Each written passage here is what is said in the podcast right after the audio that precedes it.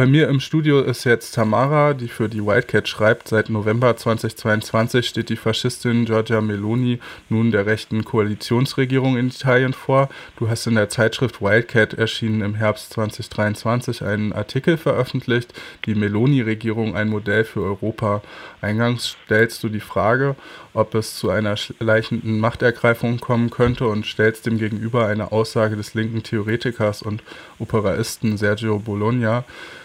Dieser sagte nach Melonis Regierungsantritt, Meloni ist nicht Orban, hämmert euch das in die Schädel. Sie ist von der neuen atlantischen Doktrin angeheuert worden und hat wenig mit Faschismus zu tun. Er ist ihre Schminke, nicht ihre Substanz. Der wirkliche Kapitalismus von heute ist nicht faschistisch, er ist nachhaltig. Was meint Sergio Bologna hiermit und insbesondere mit der Bezeichnung von Transatlantin? Meloni hat sich ja sofort auf die Seite von der EU, von der NATO, auf die Seite der Ukraine im Krieg von, von, Russland gegen die Ukraine gestellt. Sie hat ihre ganze Hetze, die sie vorher hatte, gegen die EU aufgegeben. Sie wird hofiert von beiden, von den Europäern, von von der Leyen. Also sie vertritt eigentlich andere Positionen, als sie rhetorisch immer vorher vertreten hat, bevor sie so viele Stimmen bekommen hat und bevor sie in die, zur Ministerpräsidentin wurde. Und Sergio Bologna meint natürlich, da kommt man wahrscheinlich mit so einem alten Antifaschismus jetzt gar nicht dran, was diese neue Regierung hier tut. Und bisher geht es ja auch gut zusammen. Was die Regierungen innenpolitisch tun, wird immer so lange akzeptiert, also das außenpolitisch machen, was gefragt ist. So war es ja auch bei Mussolini. Mussolini damals, wurde damals vom König zum Regierungschef ernannt, weil man von ihm erwartet hat, dass er die Sozialisten, die Kommunisten bekämpft. Diese Gefahr besteht jetzt heute im Moment in Italien nicht, aber Meloni kam, wurde praktisch akzeptiert als Regierungschefin, weil sie Stabilität versprochen hat, weil sie eine große Wählerschaft hinter sich vereint. Okay, und schauen wir nochmal auf die Entwicklung innerhalb von Italien. Hast du Erklärungsversuche für, warum Meloni jetzt in Italien, in Italien in die Regierung kommen konnte? Und wie war das Kräfteverhältnis vor und nach der Wahl? Also es gab ja viele Regierungen in den letzten Jahren. Die Regierung hat normalerweise eineinhalb Jahre gedauert. Dann kam die nächste dran, weil die Regierungskoalition sich uneinig war, weil einer eine Partei gegen die andere angetreten war, der Regierungschef rückgängig gemacht wurde. Die letzte Regierung wurde einfach vom äh, Staatspräsidenten eingesetzt. Da wurde im Februar 2021 der Chef der EZB Draghi zum Regierungschef ernannt. Das war eine Regierung, an der alle Parteien außer den Fratelli d'Italia teilgenommen hatten. Das heißt, Fratelli d'Italia war die einzige Oppositionspartei in der letzten Regierung. Im Herbst 2022 gab es einen großen Frust der Wählerschaft. Die Wahlenthaltung hat mit 37 Prozent einen neuen Rekord in Italien erreicht. Also in Italien sind früher eigentlich immer alle zur Wahl gegangen. Ganz früher gab es sogar Wahlpflicht. Ja, 37 Prozent Wahlenthaltung. Es war trotzdem jetzt so nicht ein Erdrutschsieg für Meloni. Die hat zwar von 4 auf 26 Prozent erheblich Stimmen dazugewonnen, aber das war vor allem eine Verschiebung innerhalb des rechten Wählerpotenzials. Also sie hat einfach äh, die äh, Forza Italia von Berlusconi total deklassiert und auch die, die Lega von Salvini. Die rechte Wählerschaft insgesamt hat um 6,8 Prozentpunkte zugenommen. Das heißt aber, es sind zwar viele nicht zur Wahl gegangen, aber jede vierte Person, die zur Wahl gegangen ist, hat einer Faschistin die Stimme gegeben. Das ist natürlich schon beachtlich. 42,9 Prozent der Stimmen haben sie bekommen, aber aufgrund dieser komplizierten neuen Wahlgesetze, das Wahlsystem wird alle paar Jahre geändert, um endlich stabile Regierungen in Italien hinzukriegen, haben die 60 Prozent der Sitze im Abgeordnetenhaus. Also eine ziemlich stabile Mehrheit gekriegt. Ja, und warum jetzt gerade jetzt? Ich denke ganz groß die, die Enttäuschung der Wähler mit den vorigen Regierungen. Die meisten sogenannten Linken oder Mitte-Links-Regierungen vorher haben die Prekarisierung vorangetrieben, haben die sogenannte Rentenreform gemacht. Das heißt, man konnte später in Rente gehen, die Renten waren niedriger. Es war keine Politik für die für die Unterklassen, für die Arbeiterklasse. Das Einzige, was mal war, war die Fünf-Sterne-Bewegung, die hat damals eine große Mehrheit in Süditalien bekommen, weil sie das Bürgergeld eingeführt hat. Und ein Wahlversprechen von Meloni war es, dieses Bürgergeld wieder abzuschaffen. Das hat sie schön geschickt gemacht, indem sie einfach äh, gehetzt hat gegen die faulen Arbeitslosen in Neapel, während doch die fleißigen Italiener, die viel arbeiten, nur wenig verdienen. Also sie schafft es da schon auch immer geschickt, Leute gegeneinander aufzuhetzen. Das war auch ein Wahlversprechen, das sie sofort umgesetzt hat. Also sie hat dieses Bürgergeld abgeschafft. Die Leute haben per SMS eine Mitteilung gekriegt, dass sie jetzt ihren Check nicht mehr kriegen und hat es ersetzt durch eine andere Zahlung, die sich dann Inklusionsgeld nennt. Abschaffen kann sie das ja auch nicht so einfach. Ja, es gibt viele soziale Probleme in Italien. Italien ist das einzige Land, wo in den letzten 30 Jahren die Löhne gesunken sind. Es gibt eine große Jugendarbeitslosigkeit, viele Jugendliche, die weder in Ausbildung sind noch in Arbeit. Gut ausgebildete junge Italiener verlassen das Land, weil es keine Stellen gibt für sie. Und warum jetzt? Also die Frage, warum jetzt äh, Meloni gewählt wurde, gut, es gab ja auch kaum eine Alternative. Es gab keine Partei, keine linke Partei, die man hätte wählen können und die die Regierung hätte stellen können. Deshalb sind auch viele nicht zur Wahl gegangen. Vielleicht waren sie dann trotzdem erstaunt, dass Meloni so viele Stimmen bekommen hat. Aber viele Wähler haben jetzt halt gedacht, jetzt, nachdem sie schon in den letzten Jahren andere Parteien ausprobiert haben, schrecken sie auch nicht mehr davor zurück, so eine Faschistin zu wählen. Würdest du die, also Ursachen auch vielleicht ein bisschen bei der vorherigen Regierung von Salvini und Berlusconi sehen? Also Berlusconi liegt ja eine Weile zurück. Also die letzten Regierungen waren, ich habe das gesagt, die letzte Regierung wurde eingesetzt, das war die Regierung Draghi. Die hat sich vor allem darum gekümmert, dass Italien sehr viel Geld aus dem Europäischen Wiederaufbaufonds bekommt. Der hat sich darum gekümmert als Banker, dass Italien kreditwürdig bleibt. Und das ist eigentlich eine Politik, die muss Meloni jetzt auch fortsetzen. Also sie, Italien ist hoch verschuldet mit, glaube ich, 160 Prozent des Bruttoinlandsprodukts. Die geben allein für Zinszahlungen jedes Jahr 80 Milliarden aus. Das größte Problem für den italienischen Staat ist, wenn die Zinsen steigen, dann sind sie nicht mehr kreditwürdig. Dann, dann müssen sie noch mehr ausgeben. Also das heißt, sie ist eigentlich gezwungen, bestimmte Vorgaben, die Draghi schon gemacht hat, fortzusetzen. Und wie gesagt, das war eine Allparteienregierung, die hat eigentlich den, sagen wir mal so, den Arbeitern, den normalen Leuten nichts gebracht. Die, die, ganzen letzten Jahre ging es eigentlich immer nur um Haushaltskürzungen, um Sozialkürzungen, Kürzungen im Gesundheitssystem. Corona war am Anfang eine Katastrophe mit den vielen Toten, die es gab, weil halt das, das Gesundheitssystem, das öffentliche, völlig ausgezehrt ist.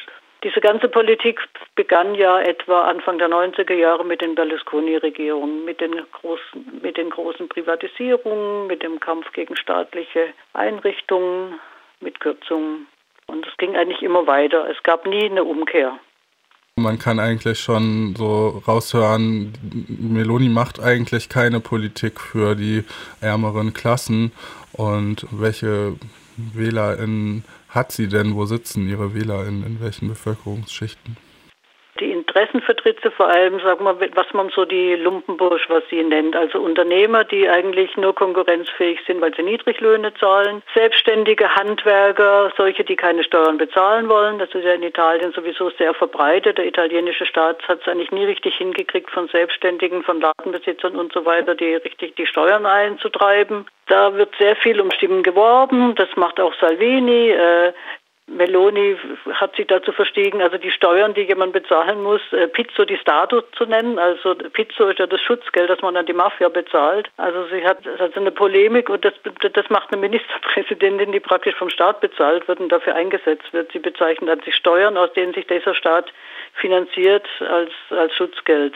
Das ist schon ziemlich irre. Aber das sind natürlich Leute, ja, das, also Italien ist so ein Wirtschaftssystem, da bestehen viele Betriebe nur, weil sie halt nur niedrige Löhne bezahlen. Und ja, solche Leute, die stehen natürlich in der Meloni. Obwohl das eigentlich schon Schichten sind, die vom Steuerrecht bisher relativ bevorzugt sind. Die zahlen wesentlich weniger Einkommenssteuer als abhängig Beschäftigte, haben große Steuerschulden. Steuerhinterziehung ist so ein Kavaliersdelikt. Also ich denke, das sind die Leute, die materiell sich sehr viel von dieser Regierung erhoffen. Gut, und andere was sie immer anbietet statt Sozialreform sind immer Steuererleichterungen. Sie hat auch eine kleine Steuererleichterung gemacht für alle Einkommensbe also für Einkommensbezieher mittlerer Einkommen. Das sind natürlich, ist natürlich ein Problem äh, für die Rentenkasse. die dann auch weniger Beiträge bekommt. Also es hat zum mittleren Einkommen etwa 70 Euro im Jahr gebracht. Und das heißt, der, also die Meloni-Regierung hat mittleren Einkommensbeziehern mehr netto gebracht pro Monat, als zum Beispiel Gewerkschaft mit ihren Tarifverträgen hätten machen können. Das ist schon sehr geschickt, aber das war jetzt wahrscheinlich auch nur eine einmalige Sache letztes Jahr und das geht ja alles auf die Staatsverschuldung. Das ist ein Riesenproblem. Also ich denke zusammengefasst erstmal diese Lumpenbourgeoisie, diese Handwerker Selbstständigen, die so seit den 90er Jahren hochgekommen sind, dann wütende, enttäuschte von den letzten linken oder grün-gelben Regierungen, diese Leute etwa. Und es gab jetzt auch so Stimmen, die den Niedergang von Melonis Regierung prognostiziert haben.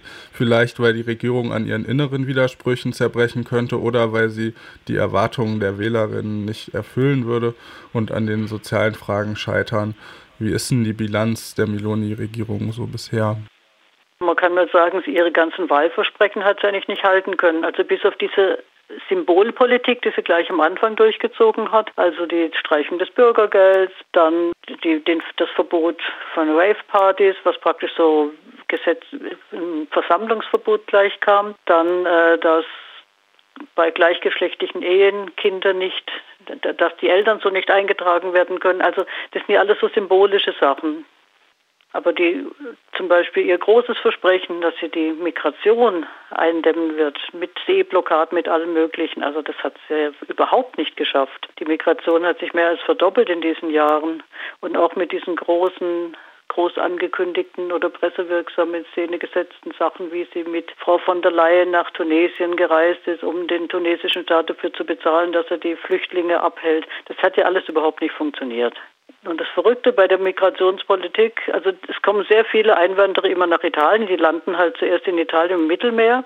Viele bleiben, viele wollen natürlich weiter nach Norden ziehen und die italienischen Unternehmer, die sind ja dringend auf neue Arbeitskräfte angewiesen. Und das Verrückte ist ja, dass sie genau diesen Unternehmern, in den letzten drei Jahren hat sie versprochen, 452.000 Arbeitskräfte nach Italien zu bringen. Und zwar nicht nur hoch ausgebildete, sondern Leute aus allen Berufen. Also es ist ziemlich widersprüchlich. Und das heißt Arbeitskräfte von außerhalb der EU. Und das verbindet sie gleichzeitig mit einer völligen Hetze gegen Migranten, die übers Mittelmeer kommen. Man kann es nicht so richtig verstehen, wie das zusammengeht. Ich glaube, da können wir vielleicht noch ein bisschen später drauf zu, zu sprechen kommen, wenn es irgendwie so um ja, rechte Politik, aber auch irgendwie dann so Bündnis mit der NATO geht. Aber jetzt wollte ich noch mal kurz fragen, also wo siehst du denn faschistische Merkmale in Melonis Regierungskurs? Du hast ja schon angesprochen, also Beschneidung von LGBTIQ-Rechten, restriktive Flüchtlingspolitik, das Streichen von Sozialleistungen. Wie manifestiert sich da eine faschistische Agenda? Also finde ich ganz schwierig, das zu sagen. Sie kommt aus dem Faschismus, sie war in der faschistischen Jugendorganisation, ihre Wählerschaft sind Faschisten. Meloni hat, die, war ja ursprünglich auch Mitglied der Allianza Nazionale, also dieser Nachfolgeorganisation der faschistischen, des faschistischen Movimento Sociale, das sich direkt nach dem Krieg hat wieder gründen können. Berlusconi hat diese Allianza Nazionale wieder hoffähig gemacht. Er ist in seiner ersten Regierung 1994 eine Koalition mit FINI, mit der Allianza Nazionale eingegangen. Aber das heißt, das, ich würde es eher postfaschistisch nennen. Ich denke, ihre, ihre Wählerschaft besteht zu einem Teil aus Faschisten. Sie kann sich auch nicht öffentlich gegen diese Faschisten aussprechen. Das hat man jetzt gerade wieder gesehen. Da gab es ja wieder so eine, so eine Gedenkveranstaltung am 7. Januar in Rom. Das war sehr, da ist so ein Gedenktag, weil 1978 wurden, wurden drei Jungfaschisten von einer linken Guerillagruppe erschossen und da gibt es immer so einen Gedenktag und da gab es ja diesmal wieder so einen Gedenktag, da haben wieder sich viele Leute versammelt und auch den faschistischen Gruß gezeigt und Meloni kann sich davon nicht distanzieren, auch wenn sie das vielleicht gar nicht gut findet. Öffentlich äh, sagt sie ja auch immer, die Rassengesetze, die Mussolini gemacht hat, die waren schändlich, aber er hat auch viele gute Sachen gemacht.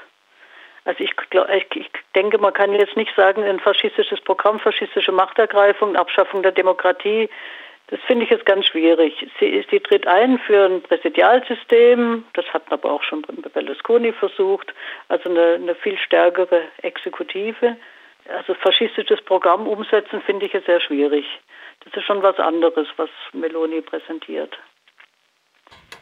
Ja, vielen Dank für die Einschätzung und das zeigt sich ja vielleicht auch in dem Zitat von Sergio Bologna, was du deinem Artikel vorausgesetzt hast. Also ist ja vielleicht auch bezeichnend für diese Situation.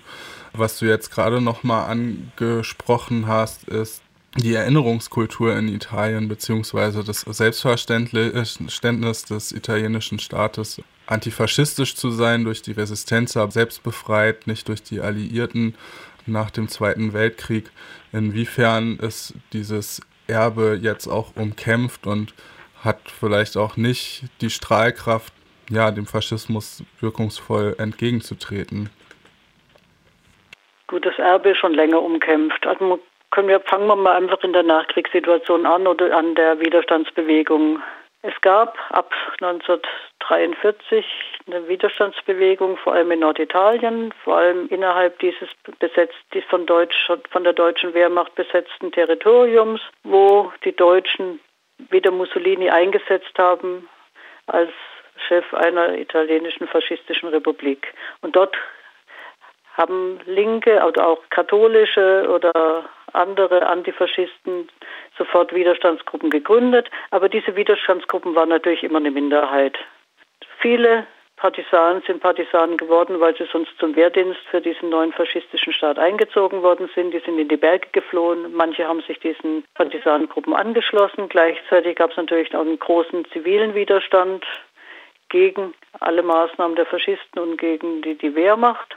Mithilfe, die Alliierten hatten eine große Unterstützung von dieser Partisanenbewegung, aber es war ja natürlich nicht so, dass die Partisanen alleine diese Faschisten hätten besiegen können. Und man muss auch sehen, es gab auch in dieser Republika Sociale die Salon, also in dieser Republik da im Norden, haben die Faschisten, die wieder zum Ursprung zurück wollten, die konnten ja auch wieder neue Mitglieder gewinnen. Es gab viele junge Leute, die sich diesen schwarzen Brigaden angeschlossen hatten. Also der Faschismus war ja nicht verschwunden damit.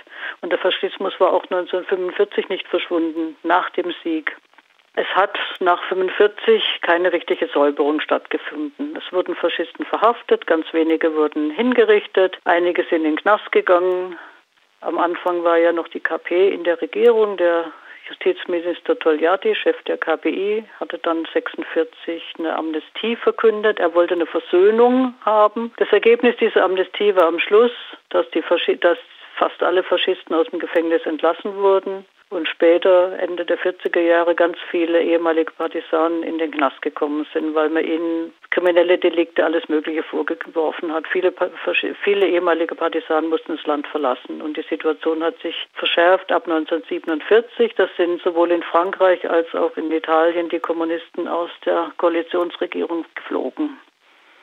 Das war ganz klar der Kalte Krieg man muss sich immer klar sein, die Partisanen oder die Widerstandsbewegung war eine Minderheit. Und, und die richtige Säuberung hat nicht stattgefunden. Statt, stattdessen wurde dieser Antifaschismus, diese Widerstandsbewegung sowas wie der Gründungsmythos der italienischen Republik. Und der hat sich dann dargestellt in diesen jährlichen Feiertagen, zum Beispiel 25. April, Tag der Befreiung, oder 2. Juni, Tag der Republik. Da gab es damals ein Referendum 1946, das ganz knapp gewonnen wurde von der Republik oder von den Republikanhängern. Ja, und dieser Feiertag, das war halt auch so ein erstarrtes Ritual sehr lange.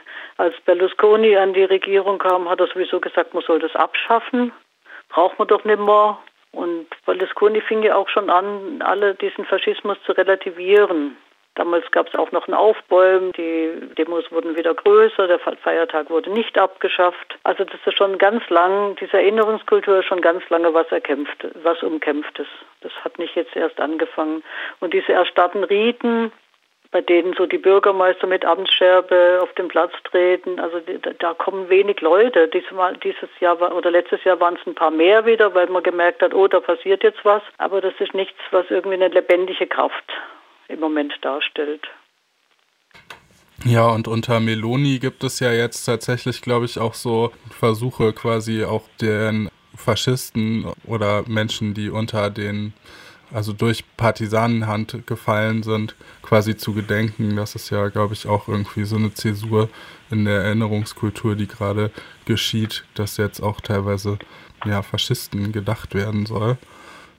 Ja, gut, das hat aber auch alles schon in den 90er Jahren angefangen. Also wie gesagt, diese Berlusconi-Jahre, das war schon ein ziemlicher Einschnitt, dass man auf einmal angefangen hat. Also Berlusconi hat ja dann auch immer so Sprüche gemacht, naja, so schlimm war doch Mussolini gar nicht, er hat doch viel Gutes gemacht und in ihren Taten, die Partisanen waren ja viel schlimmer als die Faschisten. Und da hat man halt immer so Beispiele genommen, die halt auch von den Partisanen oder von der von den Kommunisten ziemlich verschwiegen worden sind oder als so ein Tabu behandelt. Also da ging es ganz stark um, um Vergeltungsaktionen im, im Norden von Jugoslawien oder in dem Teil, in dem auch italienische Bevölkerung lebte eine Zeit lang.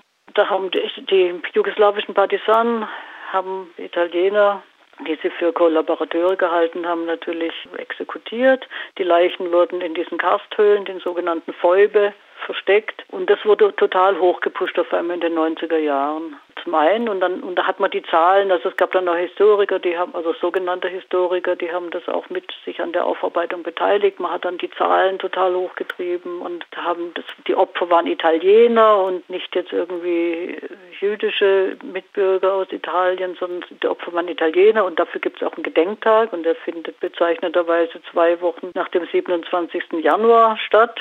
Also da haben jetzt auch die Rechten ihren Gedenktag. Und das andere war, dass man dann halt auch, das, was sie vorhin schon mal gesagt hat, es haben sich ja auch viele junge Leute den Faschisten wieder angeschlossen. Und mit denen sind natürlich die Partisanen auch nicht äh, so umgegangen. Also da gab es natürlich auch viele Tote. Das war ein Bürgerkrieg und von Bürgerkrieg hat man eigentlich nicht mehr gesprochen. Bürgerkrieg war eigentlich immer ein Ausdruck der Faschisten. Und dass es natürlich auch ein Bürgerkrieg war, was da stattgefunden hat zwischen 43 und 45, das wird immer so ein bisschen heruntergespielt, indem man immer groß diese reine Resistenz gelobt hat. Und in den 90er Jahren, da fing es halt an, dass äh, Historiker äh, auf einmal Leute interviewt haben, Kinder von äh, ehemaligen Faschisten, denen die Partisanen übel mitgespielt hätten und so weiter.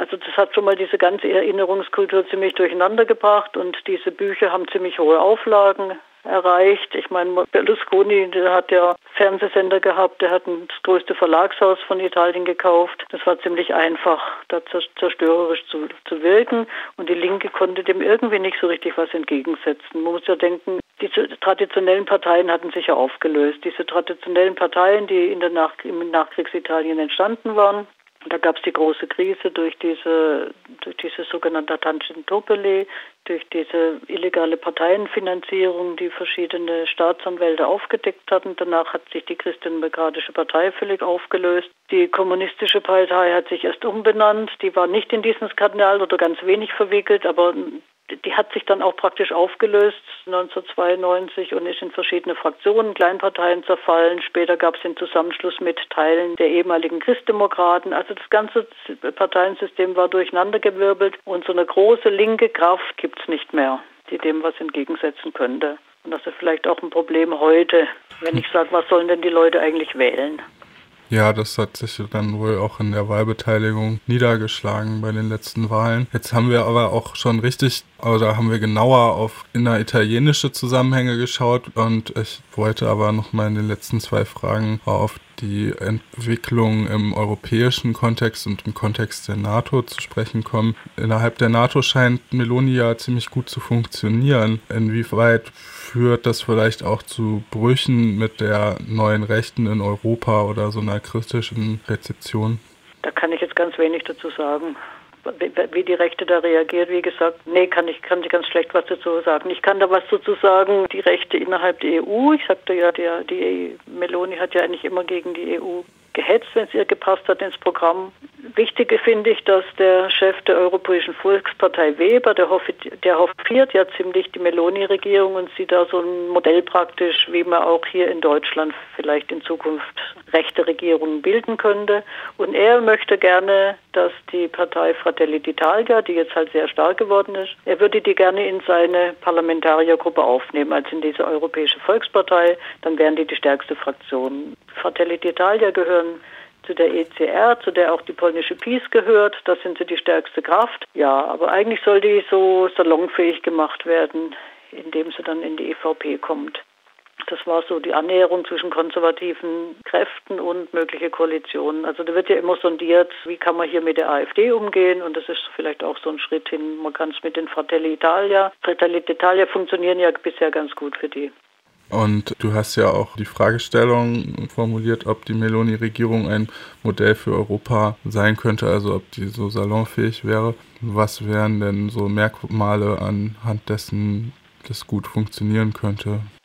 Habe ich jetzt die Frage nicht richtig verstanden. Also es wird, es wird, ja immer so überlegt, was kann man denn jetzt, wie geht man jetzt mit dieser AfD um? Könnte man Koalitionen mit der eingehen? Oder nicht. Bisher ist das ja ein völliges Tabu. Alle äh, behaupten, das tun sie nicht, Brandmauer und so weiter. Aber ich glaube, die Leute, die, die denken, dass man so eine stabile rechte Mehrheit kriegen kann, die setzen schon auf sowas, auf jeden Fall. Also gut, mehr kann man da jetzt im Moment nicht dazu sagen. Muss man schon ein bisschen die Entwicklung der nächsten Monate abwarten. Bisher, bisher funktioniert es ja, also bisher hat Meloni eine relativ stabile Regierung, stabiler als manche gedacht hatten. Die, die letzten Regionalwahlen hat sie gewonnen und es wird auch so weitergehen. Also von daher Modell für Europa, da schauen doch viele hin. Viele sagen ja, entweder geht die Regierung da anhand kaputt, weil, weil sie sich innerhalb der Koalition nicht mehr einig werden können. Ist im Moment nicht ganz abzusehen also Fratelli d'Italia war ja eine kleine Partei, die gar nicht so richtig über das politische Personal verfügt, um ihre ganzen Posten zu besetzen mit fähigen Leuten. Also sie Meloni besetzt bestimmte Posten mit alten Faschisten, äh, mit Verwandten, denen sie vertrauen kann. Da gibt es auch ziemlich durchgeknallte Typen, die dann auf irgendwelchen Partys mit, mit dem Revolver rumballern. Ihr Ex-Lebensgefährte, völliger Sexist, macht eigentlich unglaubliches Personal. Und trotzdem schafft sie es irgendwie, müssen Sie mal sagen, so vielleicht in sozialen Medien oder in einer bestimmten Art von Presse als eine glaubwürdige Person aufzutreten. Sie schafft es irgendwie authentisch rüberzukommen als so eine Frau, die sich äh, von unten hochgearbeitet hat, die sich in dieser ganzen Männerwelt durchboxen muss. Das ist schon ziemlich irre. Und dem hat gerade im Moment diese parlamentarische Opposition scheint nicht viel entgegenzusetzen. Obwohl Meloni, sie verweigert ja Sachen, die die anderen Politiker ständig machen. Sie gibt praktisch keine Interviews, sie stellt sich keinen Duellen, irgendwie so Rededuellen. Sie gibt Erklärungen ab.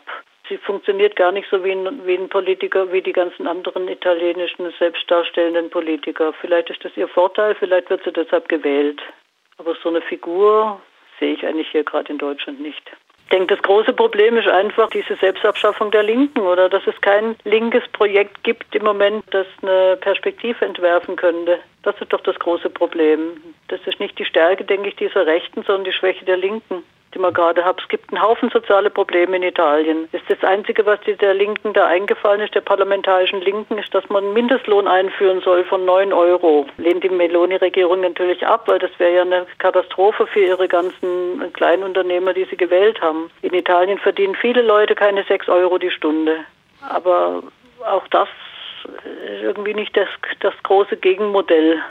Es gibt soziale Kämpfe, es gibt Streiks, es gibt auch immer als so richtig so ein Leuchtturm, immer noch der Kampf dieses Fabrikkollektivs da von diesem ehemaligen Fiat Auto-Zulieferer in der Nähe von Florenz. Die haben zwar, die führen zwar immer weiter ihren Kampf und machen super Demos, denen sich auch viele Studenten anschließen, aber irgendwie ist es nicht ein Kampf gewesen, dem sich jetzt andere Betriebe, die vor dem gleichen Problem stehen, hätten, äh, angeschlossen hätten.